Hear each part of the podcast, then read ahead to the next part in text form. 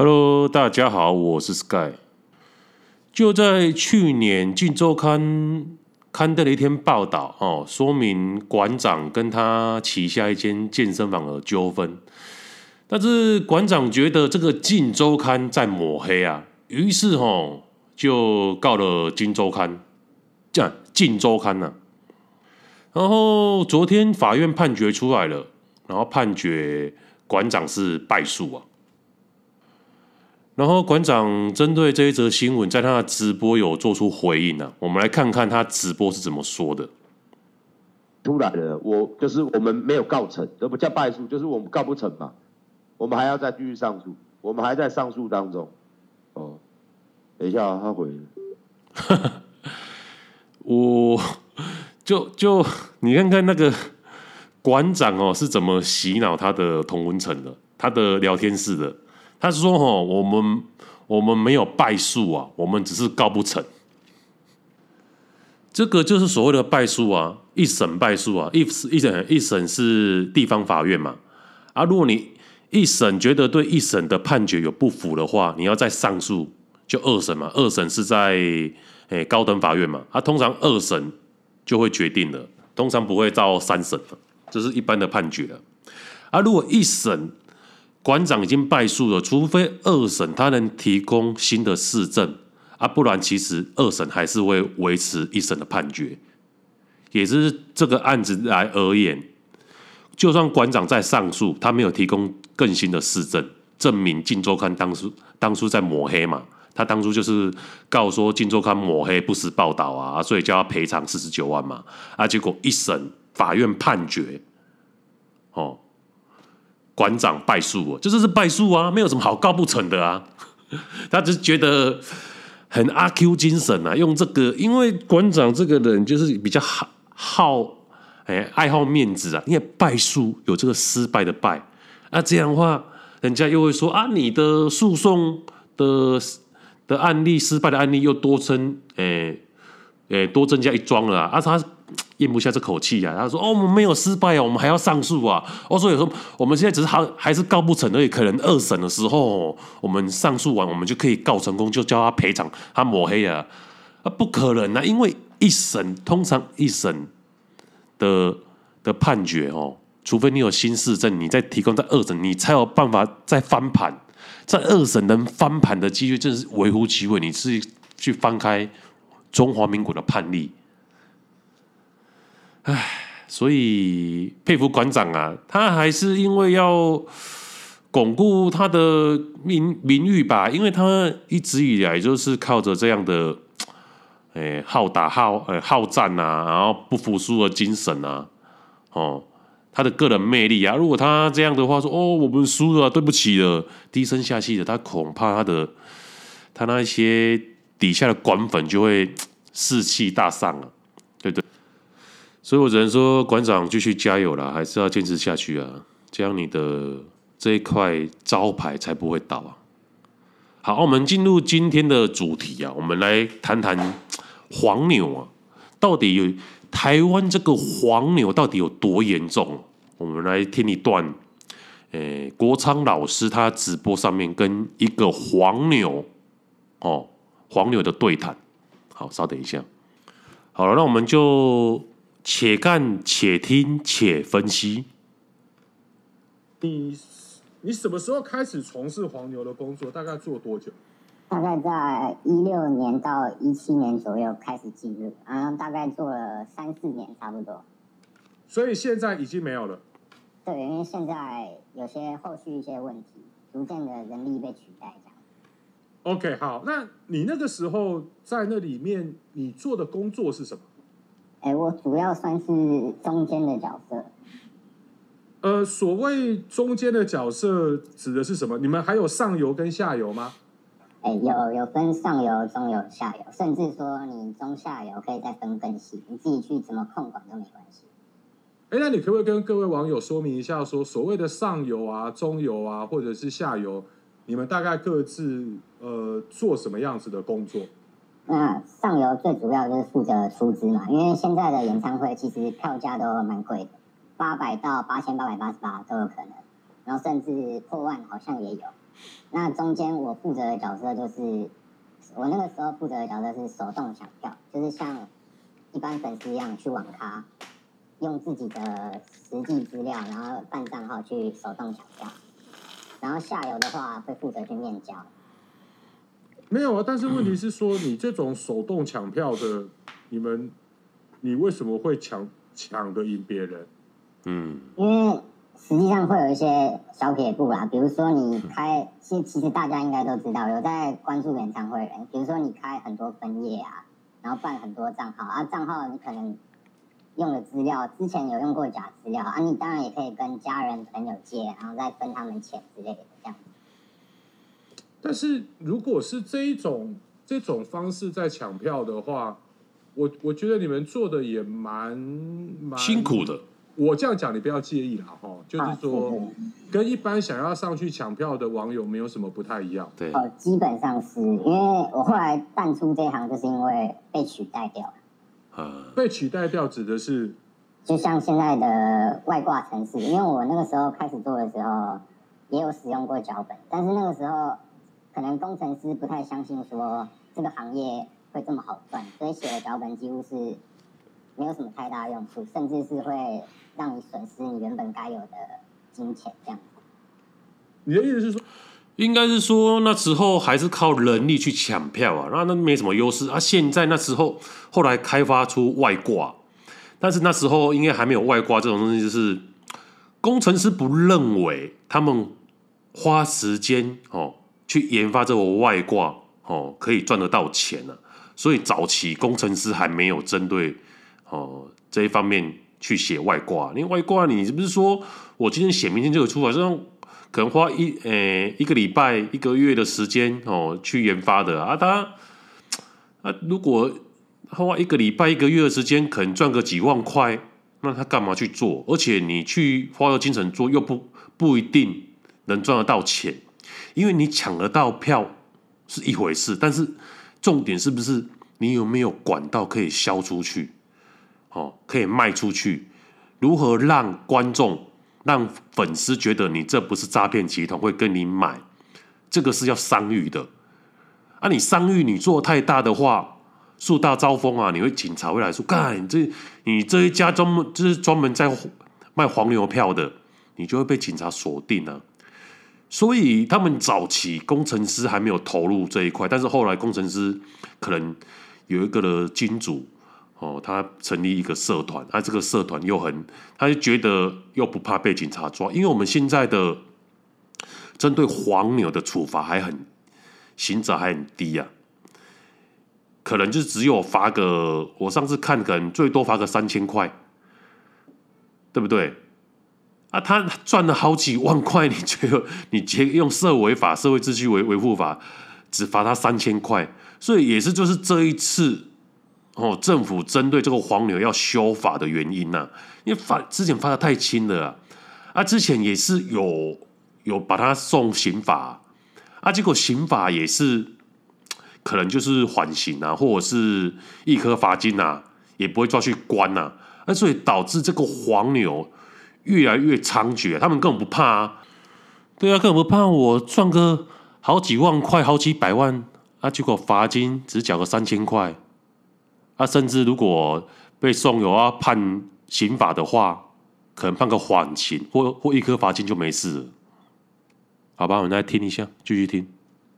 他们刚开始写的那个程式是没有用的。哎，对，蛮烂的。那你说你后来被取代掉，指的是什么？就是他们后来开始相信说，哦，这个行业的利润这么的高，可甚至可以比他当工程师的薪水还高，所以他们就开始写了更好的脚本。更好的外挂就是外挂，不法程式这样子。好，那我现在就直接问你哦，就是说，呃，譬如说最近不是有那个陈奕迅的演唱会吗？医生，我其实一开始就是说，呃，决定要讨论这个主题的时候，我自己有上有做一点小小的功课了哦，所以呢，我我就去了一个平台看了一下。因为陈奕迅的演唱会在新闻上面是七分钟完卖，嗯，那我看现在在交易平台上面已经一堆挂出来在卖陈奕迅的票了。因为那个基本上可能还没开卖前就已经挂好，因为现在的抢票形态，你客户基本上已经可以指定说啊，我要什么位置，哪一区，这些都是外挂城市有办法去完成的事情。嗯，就是他还没开卖前，我就可以指定说哦，我要坐哪里坐哪里，然后我要哪一天哪一天。不是啊，那如果写程式这么厉害的话，那一般的粉丝哪里有可能跟用写程式在就是买不到啊。因为就是买不到，卖得掉的票一定要位置好嘛。基本上愿意花大量金钱的，就是想要好的位置。因为好的位置，比如说一排第一排可能只有一到十二号，嗯，所以我们就大概抢那些票啊。剩下后面卖不掉、卖不好的，那当然就会留给粉丝，也不是留给粉丝啊，就是留给需要的人去抢。OK，那我我问一个比较直接的问题哦。做这个好赚吗？说实在，我那个时候还蛮好赚的。我那个时候大概，你说在网咖嘛，你就开个台，可能开个台，老板也会付钱啊。啊，你报个钱，他再汇给你这样子。啊，你开个台，大概演唱会前前一个小时去嘛，你把自己该用的什么国家标准时间啊放好什么的，然后你再开始抢票，然后大概花两三个小时的时间吧。我曾经最高就赚到两三万，大概两三个小时的时间。你赚两三万是说那个价差，就是请你去抢票的人会分你，是不是？哎、欸，对，他会两三万三个小时，那算三万好了，三个小时一个小时时时薪一万块，哦，蛮赚的呢。我现在时薪不是两百多块而已，那时薪一万块。哎、欸，就马上会汇款给你啊！如果说你有抢到。他需要的票，他的位置什么的，时间、位置，然后区域这样子。啊，甚至有些是算时薪的，我有听过算时薪的啊，我也有找人家做过算时薪的，因为我们会一直分支分支下去。OK，这个就是说分支下去，就是所谓的他的什么上中下游啊，他的概念是这样啊。老板给他说啊，你如果抢到这一份的票哦，卖出去多少，我分你利润多少。他可能分到三万块了，预计可以分到三万块，然后他就觉得他也不想自己去抢啊，那太麻烦了，就找朋友啊说啊，你有没有想要赚钱哦？啊，时薪一千块啊，两三个小时哦，他抢到这些票哦，还是三个小时给他三千块，但是他本身是获得三万块啊，他分三千块出去啊，我靠，这个是 聪明呢，这个这个无本套利耶，一层。哎，一层包那个一层包一层，他赚到三千块了啊！他本身三万块扣到三千，他也赚到两万七了，对不对啊？老板赚的更多，哇！好，那你们抢到票了以后，是你交回去给上游，还是你？对对，这种也是一种促进社会经济的方法，对不对？从有钱的粉丝那边哦割韭菜，然后一层一层的，然后把这些多余的钱，因为。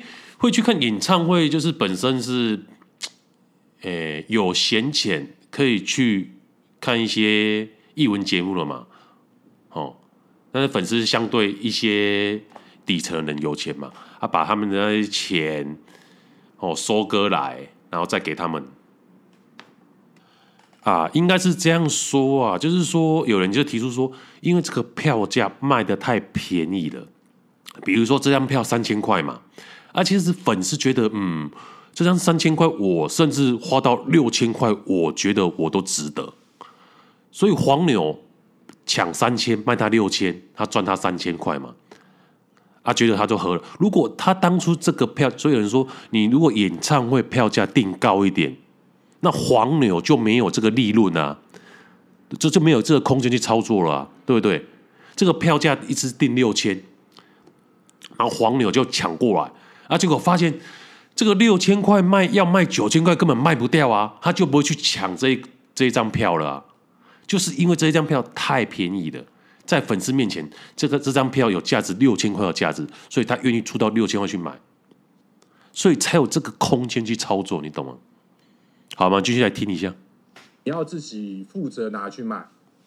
通常现在取票的模式基本上都是用 iPhone，就是可能我可以直接给客户序号。啊，有些是要邮寄到家的。然后如果要邮寄到家的话，基本上就是你取了票，你再给上游，或者是刚好客户离你很近，上游可能会多给你一笔费用，请你去送票之类的。那你有自己去送过票吗？诶，有，我有去送过票。那你去送票的时候会怕吗？其实还好，因为讲白讲法律层面，社维法六十四条这种东西，其实基本上大部分的黄牛都没有在管，就完全没有啊，罚金而已啊，没又不会关，完全没有吓阻的效力。对啊，罚金三千块不会有啊，除非我有碰过之前好像有感觉有人在钓鱼的，那一种很明显的，可能才不会叫你去之类的。所以如果是他钓鱼是什么？钓鱼是警察钓鱼要抓吗？是是是，警察钓鱼。哦，所以你非常少数啦。对，但是对，因为基层的员警已经蛮多负荷了，所以你叫他去抓票这些，他们其实也提不起劲之类的。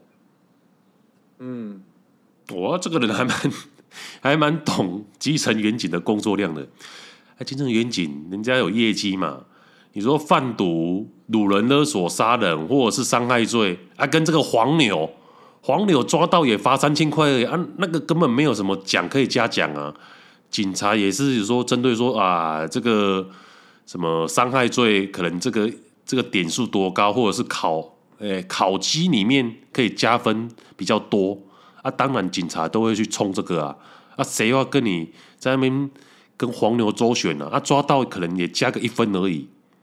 啊，如果他是去办那种吸毒贩毒那种加十分至二十分的，那当然是大家都去冲这个啊，对不对？在这社会会去看演唱会的人，就有时候黄被黄牛怎样？他毕竟是特定人啊，会对黄牛反感啊。没有看演唱会的不会对黄牛反感啊。但是只要这个地区有什么打人啊，或者是贩毒吸毒啊，你警察没处理，闹到新闻上。那整个是影响整个社会层面的，那个整个民众说看你警察是都没有在做事情呢，所以一定的分配比这个分数一定比较高啊。警察当然都是去办这个啊，谁会去办黄牛啊？除非是有人检举啊，诶，罪名罪罪证罪证确凿啊，不然警察还要去网络上搜寻说，诶，有人那边哪一些社团哦，在那个。在在诶，就在卖黄牛的，然后还要假装要买，钓鱼出来，再把他逮捕，再把他起诉，啊，可能弄完只加一一个点数一分而已。啊，他如果去办那些吸毒犯，哦，去人家卧底，然后诶埋埋伏一下，他赚个十分和十分至五十分，孰孰轻孰重啊？当然去抓那些吸毒犯呐，谁要去抓这个黄牛？那。你你们那个时候的上游就是你们的老板吗？哎、欸，对，算是应该算是最大的老板，就我所知啊。所以他负责的就是他出钱就对了。哎、欸，没有，还有一个一点蛮重要的，因为像很多粉丝或是很多小黄牛在各个让跳板，比如说 PTT 或是脸书也好，那些小黄牛做不起来的最大的原因就是他卖不掉，卖不掉。所以我们老板有一个稳定的客源或者是稳定的平台去兜售。所所以这个要做黄牛还是有一点门槛的，你要有销售能力。就像我家是在做养殖渔业嘛，养殖渔业其实最赚的是那些中盘，对不对？你知道为什么吗？因为中盘他跟我们这一些就是养鱼户嘛，收鱼嘛，但重点是他要卖得出去，他要管道卖得出去。他今天跟我们收可能一台斤哦。一台斤两百块嘛，啊，他可以卖出一台斤三百块，他就赚一百了。但是重点，他有能力可以找到那些管道去卖，而且重点，他跟我们在就是我们所谓的砍鱼啊，他叫砍鱼，砍鱼的时候，他先我们就是先用货车嘛，然后先到我们养到我们养殖的鱼池嘛，鱼我们叫鱼塭啊。鱼温，然后抓鱼。而且鱼的时候跟我们抓鱼说，我们不会要求他先付钱给我们，等他去市场卖掉以后，赚到钱以后，他再把钱给我们。哇，这个多好赚啊，无本生利。但是前提前提是，你必须有实力呀。啊，不然我们这些养鱼户干嘛相信你？你卖得出去，所以你本身必须是一个有钱人，非常有钱人哦，你不会跑掉那种。但是也是有人这样跑掉了，就是欠欠债太多，他卖不出去啊，欠了好几亿啊，他结果把那些鱼货去中国大陆那边、香港那边卖掉以后，赚了四五亿，然后就不回来台湾了。为什么？赚了四五亿为什么不回来？因为他在台湾欠了十几亿啊。等于说他那时候夸口说他可以卖更高的价格，所以他跟这些哈我们养鱼户可以每台斤三百收，他说可以卖到四百，他相信他这是可以卖到四百，结果他只有卖到两百而已，所以亏钱嘛。所以现在导致一个情形就是说，以前可以欠到一个月，比如我们把这些鱼哦收走以后，这些中盘卖掉以后，可能一个月时间卖掉以后。他再给我们钱，一个月的时间都可以啊。经过经过发现那件事情以后，现在变成十五天，十五天内甚至一个礼拜内，你就要把钱给我们这一些养鱼户了，怕他跑走啊，怕他跑是跑走啊。因为有一个证明在这边啊，有一个血淋淋的案例，那个人已经经历了十几年了，哎，从父传子，已经做到第二代了啊，结果也是因为这样跑路了。所以现在从一个月压缩到十五天，被砍半了，对，不然你拖这么久了啊！啊，不然以前多好赚啊！只要派一台车来，鱼钱收走也不用付钱，啊，先去市场卖掉以后，然后再把就是扣除他们一些成本利润以后，然后再汇钱，就汇钱给我们这些养鱼户，无本生意嘛！啊，无本生意的背后的原因底层逻辑吼，就是他是一个非常有钱的人。大家信任他，我们这养鱼信任他，哦，信任他，他可以卖得掉，他不会跑走。对对，啊，不然你一个来来来路不明的，所以这些中盘哦，全部都被家族垄断了。你一般新进新进人户，人家养鱼户根本也不相信你啊。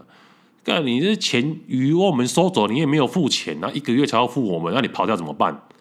对不对？所以这种东西就是在于信任的，没有信任根本做不成啊。因为你没有，你没有先付钱给我们呢、啊，对不对？哦，我们来听首歌，休息一下。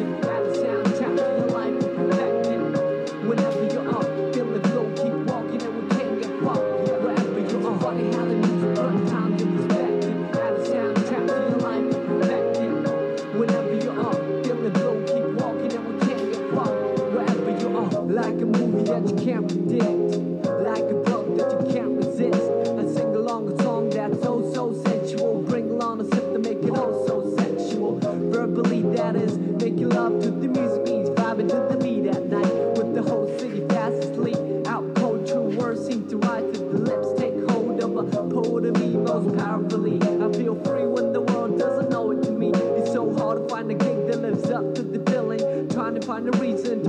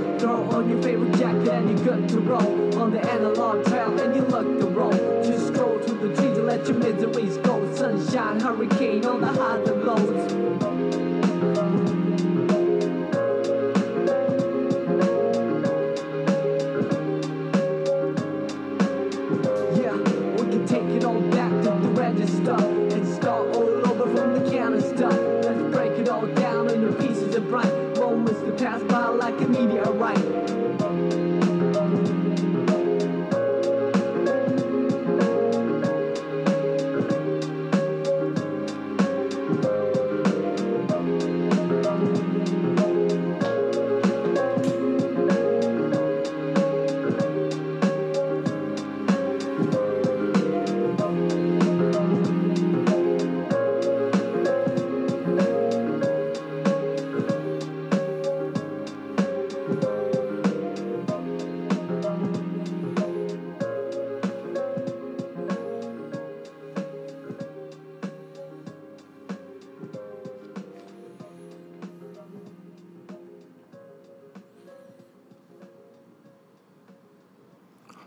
回到现场，继续来听一下他们怎么讲。像很多网络平台上的小牛或者是粉丝，他可能买了啊，结果卖不掉，因为现在诈骗很多嘛，你毕竟蛮多人靠这个在诈骗的啦。像那些网络上公开平台都看得到，蛮多受害者。哦，结果就已经不是卖黄牛票的问题而已，已经演变成另外一种形态的诈骗了。对对对对，因为像很多新手啊，他会把自己的票拍到网络上，证明说我自己有这个票，结果反而被一些不孝的诈骗犯拿去用。那就你知道的，你你你们老板做这个好赚吗？基本上是蛮好赚的，真的是算是一个可以稳定生活，就是自由自在生活的行业。嗯，而且这种东西，老板不用说待在特定场所，他可能出去玩啊，或是在上厕所，或者是睡觉睡到一半划手机，他都可以做生意。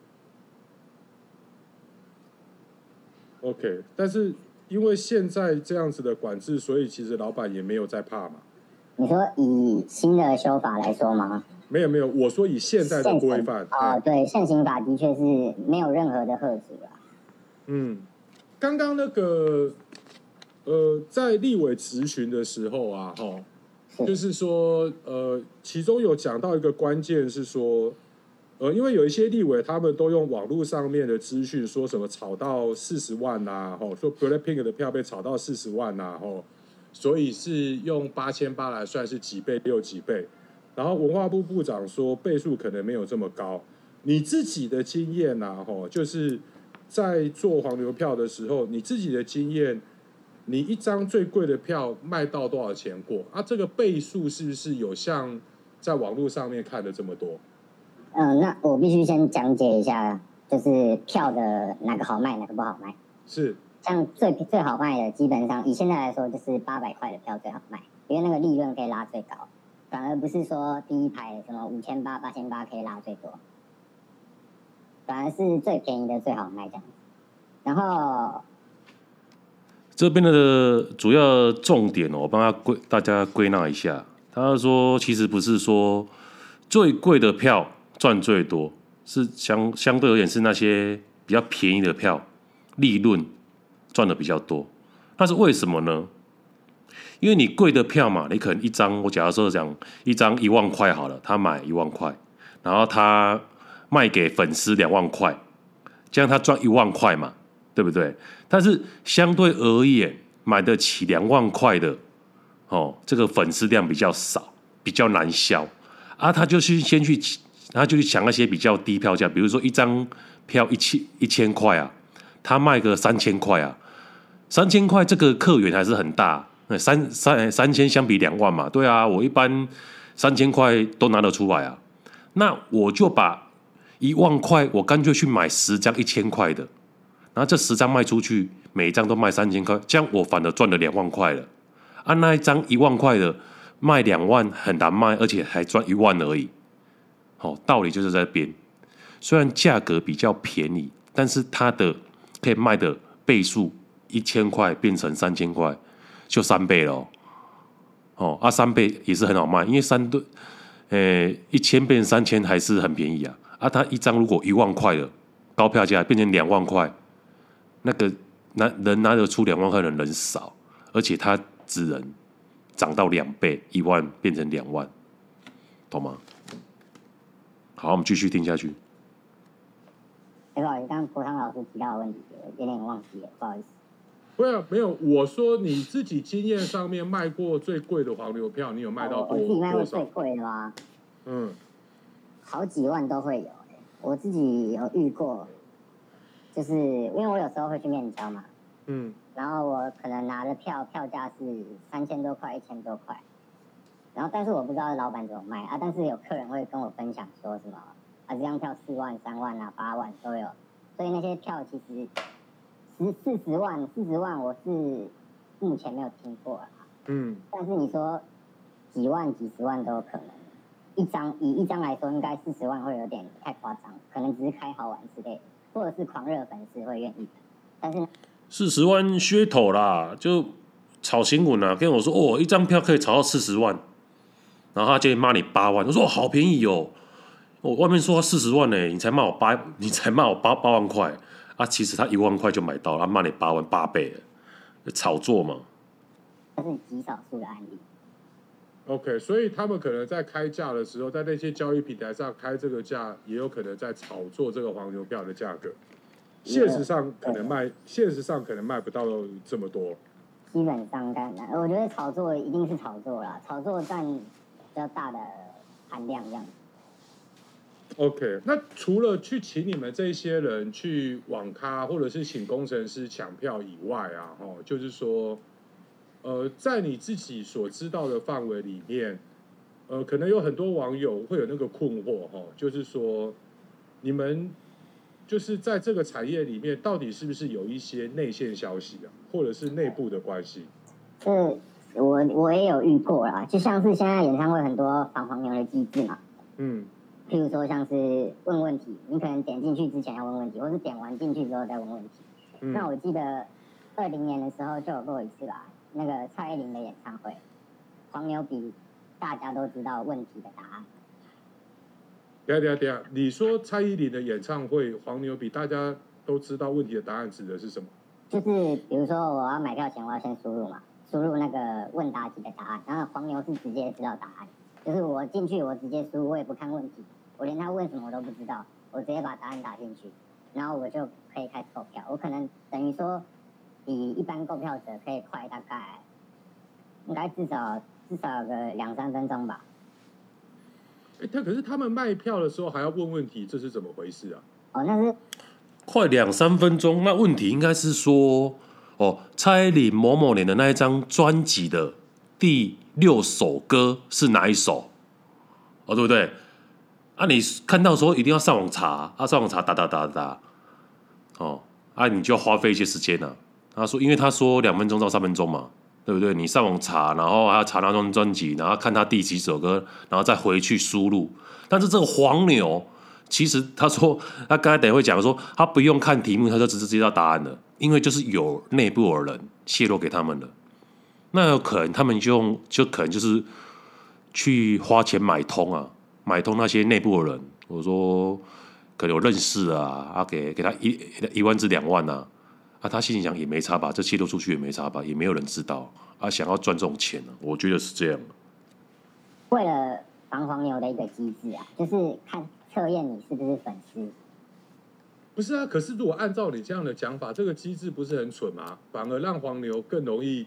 抢到票，就是那个，就是那个竞争的不公平，不是加了这个问题以后反而更巨大吗？对，因为他们的售票系统、售票系、售票的网站里面其实有内鬼，都会跟黄牛合作。应该是被买通了。真的吗？这个不是内鬼啊，内内、鬼太严重了。有点难想象，因为我如果是主办单位，我已经采取措施要防止黄牛了。认识的被买通了。这些措施的背后，反而是引发了黄牛会比其他一般的歌迷更容易抢到票。因为主办单位其实跟黄牛的合作，应该大家也都可能会有一些猜测，应该都会觉得一定有合作。但是我直接讲一个案例好了，就是我自己实际的案例，像是什么公关票啊、贵宾券，我们也有拿来卖过啊，怎么拿怎么拿到手的，我也是不知道。一定是从内部流出来，就像那个 BLACKPINK 的主办单位，我就拿过那些公关票，而且不止一两张，是可能给我一个票夹，里面十几张这样子，都是公关票，而且是连号。公关票直接拿去卖？直接啊，就是直接可能老板叫你去面交之类的，然后你拿出来看给客人，发现客人会问你说：“哎，什么是公关票？可以用吗？”这样子。这个我在猜测啊，应该是说，因为公关票的由来就是说，主办单位，因为你开一场演唱会，可能周围的交通，哦，都要派，呃，就是警方人员去管制嘛。啊，警方就是政，是政府管的啊，啊，所以他，也就是演唱会的主办方，哦，这些公关票就是拿给那一些，就是政府人员。啊或者是啊，政府人员的话啊，政府人员当然是选举考量嘛，他一定要给他一些桩脚嘛。啊，这些黄牛的可能就是他桩脚的模，他给他桩脚以后，他桩脚又发给哦他一些亲朋好友，啊，可能这个黄牛刚好是也有钱有势的人，刚好是那些庄脚的好朋友，他就拿到了啊。这个我觉得猜测应该是这样啊，也蛮好理解的啦。公关票都是这样。他们也会怀疑啊，但是那的确就是一定是从内部流出来的公关票。那可是他们搞得这么累干嘛？那干嘛搞公关票？就不要搞公关票，就直接拿出来卖就好了。因为像其实很多政治人物啦，或者是一些比较社会高层的人，他们其实也都会想要看演唱会，或是拿演唱会门票去做交际，所以那些票确实是有存在的必要。对那些人而言啊，会有存在的必要，但是对粉丝来说，那些票只是压缩了他们买到票的机会。也是不能这样说哦，没有这些公关票哦，主办单位怎么可以让这个交通啊，或者是一些当当时的那个这个场地租借啊，哦顺畅都是要跟政府哎，这是那个打交道啊，啊打交道的话。他不可能用钱啊，哦，不可能用钱让政府说，哎，我给你多少钱，那你帮我把这个场地，我们可以赶快的出租好，然后所有的交通，哦，帮我们派几个警察管制，不可能用钱啊，他就用票啊，说，哦，我们这个，但我这个很有名团体哦，BLACKPINK 哦，到时候我们拿几张十至二十张公关票给你们，啊，政府也刚好 OK 啊，因为他刚好可以拿这些公关票。哦，去给他的底底下的庄脚啊，或者是办事人员啊犒赏啊，他们也也何乐而不为嘛，对不对？你黄牛票有卖过给政治人物吗？哦，有有助理来问过了啊，哪个哪个党派都有啊，但是通常他们因为他们老板一定不了解说啊要怎么抢票，要抢票多少钱，他们一定只会给钱说啊你要用多少钱买到，然后什么位置、什么时间之类。就是就是老板板老板给助理钱，叫助理去找你们买黄牛票。对，就是透过可能有些认识的管道之类的，当然通常都不会买啊，因为我们的价格开的就是也不会因为你是政治人物就比较便宜，我们开的价格就是一视同仁这样子。你要买的话，你就接受这个价格，或者是等到演唱会前稍微降价之类的。那所以最后你有卖成功吗？政治人物基本上他们给的预算应该都都蛮低的，他们都问问而已，就像那些网络上问问问哥一样。问问哥问问姐是什么？就是很多人会买东西啊，就问一问啊，这个多少钱？我可以杀价吗？可以寄给我之类，然后就是啊，我妈妈说不行买这样子。OK，所以台湾的政治人物蛮可怜的，财力通常不是，财力通常不是 很丰厚。对啊，通常不会符合他想要的位置的价钱啊，因为他们通常买的票都会想要比较前面的。嗯但是我也也不一定自己拿来看的，可能要拿来做做公关之类的啦。嗯哼哼哼对，但是所以那个反正正前面，你第一排、第二排、第三排、第五排，那个位嗯那个价格一定会拉蛮高的。嗯哼哼哼哼哼对哼。这基本上都是问问而已啊。OK 啊，呃，刚刚吼，就是说在我们连线以前啊，哈，因为我之前我有跟你讲哦，就是说嗯我会带各位网友看那几个立法委员的咨询嘛，哈。嗯，那你看完了他们的咨询以后，你有什么想法？我先从郑丽文委员的来讲哈，我觉得他提到五月天这个案例，算是售票公司抑制黄牛蛮好的案例。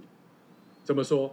因为五月天的天数开很多，开一个礼拜还两个礼拜吧，是，从跨年前开始，啊，当然开比较多，所以票一大堆嘛，所以价格一定没有那么高。啊，高的话是高在跨年那一天跟跨年隔一天，就是十二月三十一号跟一月一号这两天可能会维持的像以前黄牛票的价钱，啊，其他天数根本卖不好，黄牛不会去买，所以粉丝才买得到这样。嗯哼哼哼哼，那像他提到实名制的话，我们这边也是有相对应的应对方案的。我之前啊，当然不是现在。你们的应对方案是什么？就是像之前有某些独立乐团，他们通常都会比较支持实名制。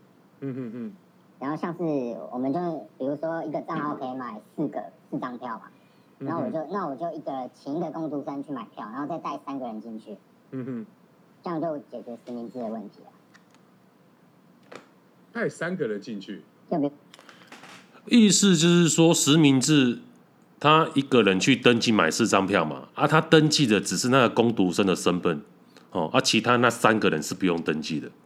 那进场的时候一定只会检查工读生的身份，那要进场的时候就工读生进去带他们进去，其他三个，哦，其他三个透过黄牛跟我买票的人，三个带进去，因为三个不会检查嘛，所以实名制也很难防啊。啊，你说每个都实名制，那增加他们成本呢、因为你每个都买的话，这四个人都要实名制，那如果到时候演唱会之前有一个人不想看了，有事情呢，要退票啊，那造成主主办方的损失啊，因为你。退票完不一定马上又卖得出去啊，你懂吗？所以大部分实名制没有这么流行的原因就是这样。比如说我一个账号四张票，然后是某我黄先生的名字，嗯，然后我黄先生带着亲朋好友一起去，当然是花钱的那个消费者啊，一起进去啊。主办单位在门口管制也不会问你是谁，因为他们也是请工读生，他们就是对票再对证件，然后就放你进去这样。OK，但是就是让整个交易的成本变高就对了。所以会稍微比较高一点，但是这个利润还是够的。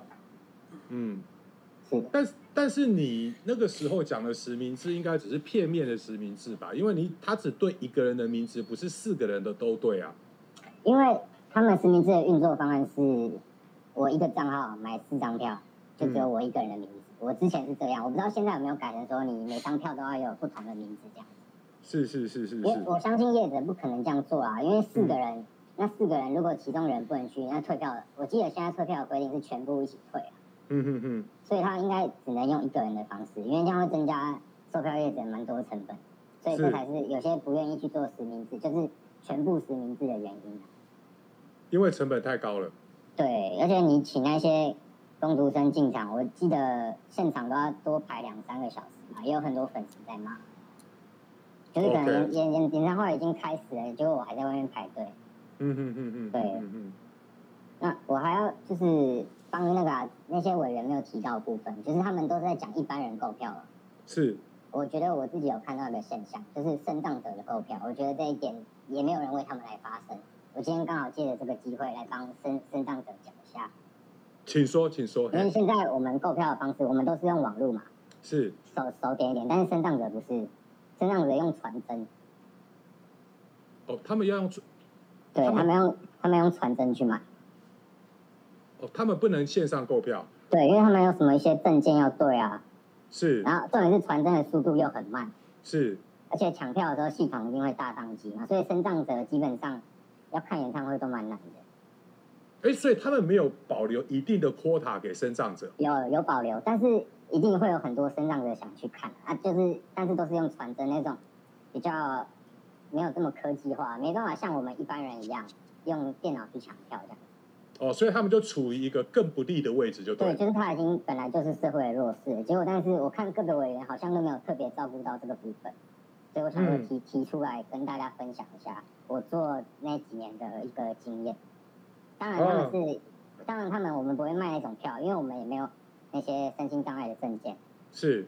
对，但是他们自己身障者买票确实是蛮不便利的。嗯，是是是。哎，其实我觉得如果主办单位。细心一点的话，应该要想个办法去，去去保护这一些身障者，他们购票的权利可以相对公平一点。对，但是传真真的是有点太慢了啦。我自己没有买过，我是看网络上一些身障者的分享。是是是。对，所以我特别拿来跟大家分享一下，不管你是一般的粉丝，或是比较弱势的粉丝，这样子。这个主办单位其实他不会刻意这样做。懒而已啊！我觉得这个就是要政府强制做，政府规定你要开开演唱会，OK，但是你要有保留一部分的身障名额，你不能全部都是一般人的身障也要保护啊，啊，不然不让你开啊，对不对？你主办的地方都是我公家的机关了，我我就不核准你啊，你没有限一定的量，我就不不核准你，或是刁难你啊，啊，所以你迫使你一定要一定的比例的身障票，而且规定说身障者。哦，他只需要他传真，那个是以前的时候了。现在只要，因为你要传真那个证明你是身份身呃是身障者的那个那个资料嘛，我是一个身呃身障的那个呃身障手册嘛，啊用传真嘛，啊传真现在都可以拍照上传了，啊、用传真啊传真机谁家有传真机啊？落后的时代了，所以就是啊。你主办方因为都延续以前的方法用传真的，他们的线上的那一些系统也不想改啊。其实现在都会有很多，你像现在退税、退那个家具店的税，都可以把身份证拍照，然后直接用网络上传了，然后再传真。只是看主主办方开演唱会那个唱片公司要不要改那个程式，或者是那些卖票系统要不要改？那个很简单，只要主管单位政府。哦，强迫说身障者哦，不能用，不要用传真了。哦，你一定要把这个系统改改，用拍照上传的方式就很快了。然后传真机还排到 seven 去诶，所以这个主这个要改的话，这是一定要政府介入啊！你要主办方自己花钱改，怎么可能？那个都花钱的啊！他没有，他干嘛优待你？他一般的票都卖，这卖得出去了。OK。好，那那个当然了吼，就是说，以现在在整个管制方向上面的话，你觉得现在要推动的修法会不会有帮助？我觉得执行面是非常困难的，就像我刚刚讲，基层远景的负荷已经很庞大了，你再叫他去抓那些卖票的人，演唱会像是比如说一些大咖演唱会嘛，周周围周围一定有交通管制啊。嗯哼哼。对啊，啊你我已经要交管，我要去抓票了，我等于说我要派更多组警力在那边嘛，一定是会造成基层员警的不便。而且如果没有点没有所谓的点数的话，基层员警想要抓的意愿也不高，除非是有人检举，或者是可能像以前交通违规有检举奖金，环保环保违规会有检举奖金之类的，嗯哼，可能才会遏制这个现象。那、哦、我我我想补充一点，就是像我觉得刚刚文化部长死责，我觉得。他们的法案会是相对比较公平一点，是因为他一直讲到大量购票嘛，因为我们现在那些黄牛会这么猖獗，就是因为他们大量购票，他们是一定绝对可以大量购票。我只要设定好一些东西，我按个按键会动个滑鼠之类的，我就一定可以买到大量的票券。嗯哼，那他像刚刚他讲的，史哲部长讲的，少量的话，可能我觉得国家就没有保护这个东西的必要了，因为毕竟也是不用浪费人力啊。浪费资源的，而且实际执行起来确实是有很大的困难。嗯哼哼哼哼哼哼，OK，好好好，所以你现在你你之前做了两三年，你后来就被机器被工程师加机器人给取代了。对我应该算是最早被科技给取代的啊，像现在不是在炒什么 AI 之类的，我可能是类似这种被科技先取代掉的。OK，所以可能接下来黄牛可能会面临到的竞争，可能已经不仅仅是工工程师加上城市，可能会变成 AI 了。也也不是没有可能啊，嗯。像像现在，因为我那个时候做嘛，都是人力那一些，然后后来开始有所谓的外挂，然后那些外挂开始买票，他们都是因为我前面有讲了嘛，很稳定，嗯。我可以很稳定的遵照老板说他要什么要什么，我都买得到，而且很大量，量一定很大，嗯嗯嗯我才能去垄断那个市场，可能前五排、前十排的市场。嗯嗯嗯。那我们人，我们人之前强调的就是跟一般粉丝一样，靠运气。我可能啊，网络快人家一点点，我就抢到第一排、第二排这样。那我们的票票数大概就是像死者部长所讲，少量两张、四张这样子，运气好一点，两个账号八张，大概就是以人力的极限。嗯哼对，如果不靠任何外挂脚本的话，，OK。是那我回到一个最根本的问题哈，就是说，在现在有黄牛产业的这个现况下面啊，哈，你觉得粉丝到底有没有机会透过正常的方式去抢到票？嗯，还是会有啦，因为就我所说的嘛，我们之前在卖的就是卖卖得掉的东西啊，我们抢那些卖不掉的要干嘛？我嗯们嗯所以粉丝抢得到的几乎就是我们不需要的，我们卖不掉，可能视野他们会有所谓的什么视线障碍区之类的，嗯哼那种可能连粉丝都不会想买，因为你进去你只听得到声音，是是不是啊？粉那你那你这样讲不对啊？那你不是要粉丝去抢视线障碍区吗？那这太扯了啊！啊，谁要买啊？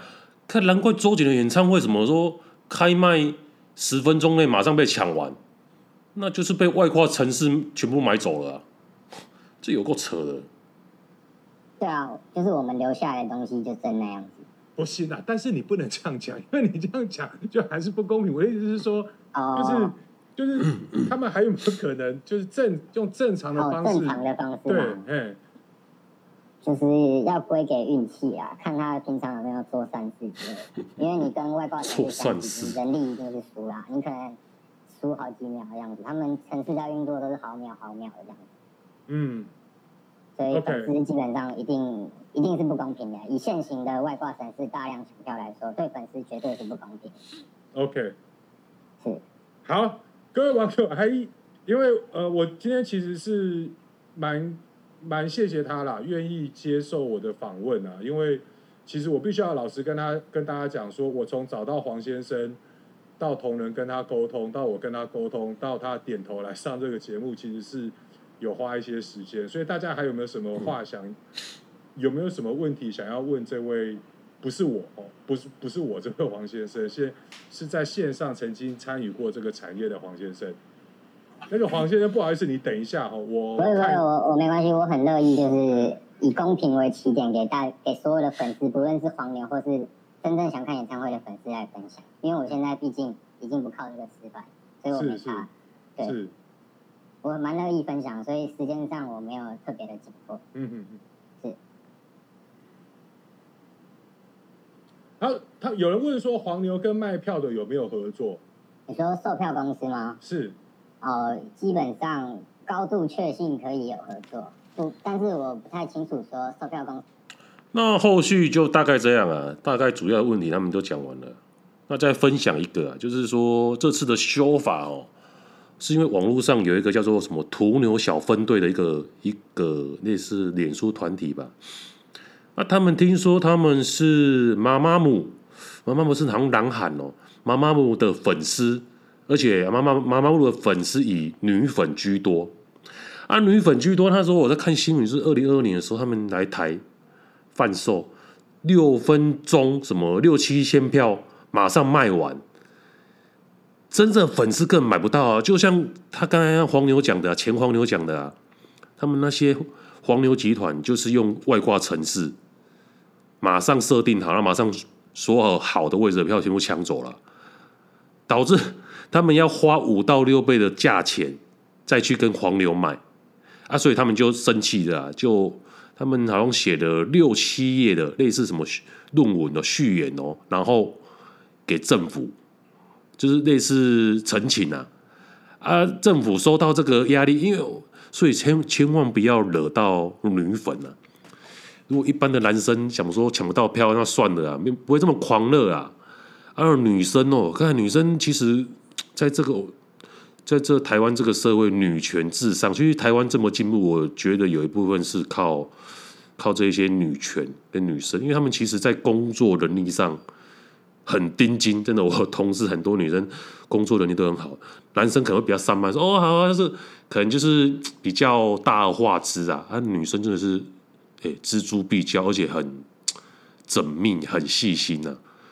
然后有些女生就是为了，我上次看到一个更扯的，一个虐猫的虐待他的猫，然后黑对方是黑道，那女生哎上枪枪那个黑道哎，然后。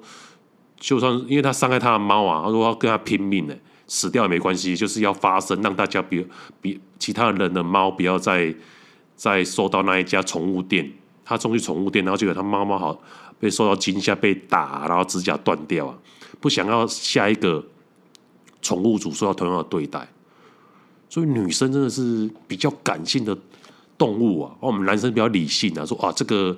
啊，算了，这个谎也没办法，没办法杜绝，就算了。但是女生就是会尽他们一切的力量啊，所以这次他们就是尽他们大家收集外国的法令，然后写成一本小册子陈情，跟政府陈情，所以才推动了这一次的修案。所以在这里最后为这些女性朋友致上感谢，因为台湾有你们这一群人，所以才不断不断的往往上进步。而不是我们这些臭男生。那今天我们就聊到这边。This guy, see you next time.